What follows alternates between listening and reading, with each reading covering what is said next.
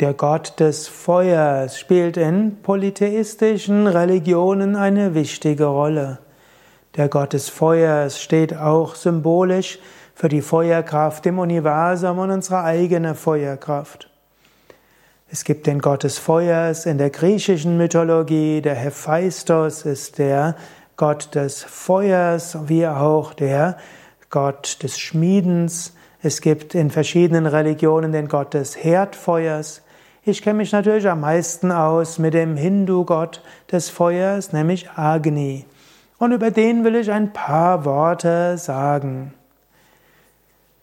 Agni, der Gott des Feuers als Naturwesenheit. Der Gott des Feuers gilt als einer der Naturgötter. In der alten, alten vedischen Tradition, in den Veden finden wir Götter, die alle Naturgötter sind. Wir finden Vayu, den Gott des Windes. Wir finden Varuna, den Gott des, des Wassers.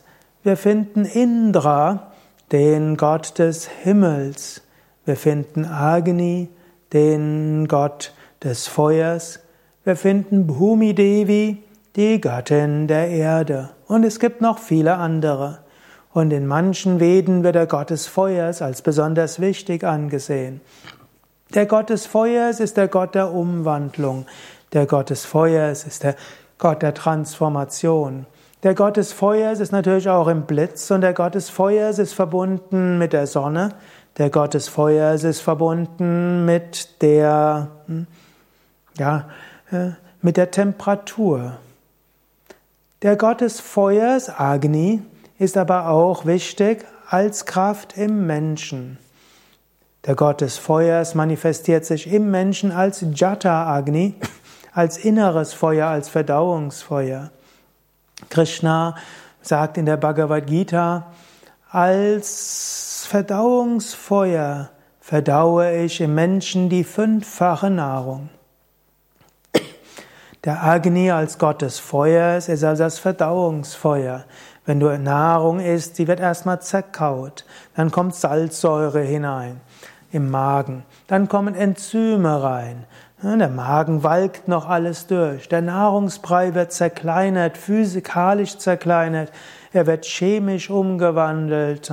Es äh, wird dann schließlich so weit umgewandelt, dass das ganze in das Blut hineingehen kann. Im Menschen wird es auch wieder umgewandelt. Alle Umwandlungsprozesse, chemisch oder physikalisch, alle Stoffwechselvorgänge werden als Agni bezeichnet. Und so gilt der Gott des Feuers als die Kraft der Umwandlung in uns. Und es gilt, das Agni in sich hochzuhalten. Und wird das Agni hochgehalten, ist die Verdauung gesund, der Mensch ist gesund, wir haben die Nährstoffe, die wir brauchen und sogar Amas, die ganzen Schlacken, Stoffwechselprodukte können abgebaut werden. Gottes Feuers in der Psyche.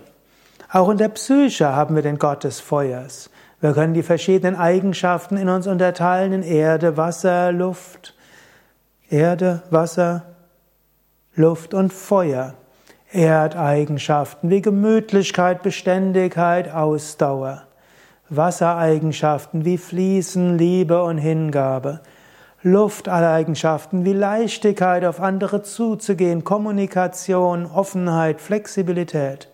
Und Feuer, Durchsetzungsvermögen, Enthusiasmus, Begeisterung und Intensität. Feuer. In dir ist das Feuer. Der Gott des Feuers ist in dir. Lass ihn fließen. Habe Selbstvertrauen, habe Mut. Und manchmal geh Dinge mit Intensität an. Aber natürlich, der Gott des Feuers in dir muss gemäßigt werden durch Hingabe, durch Liebe, durch Einfühlungsvermögen und auch mit dem Intellekt zu schauen, wie kannst du es geschickt angehen?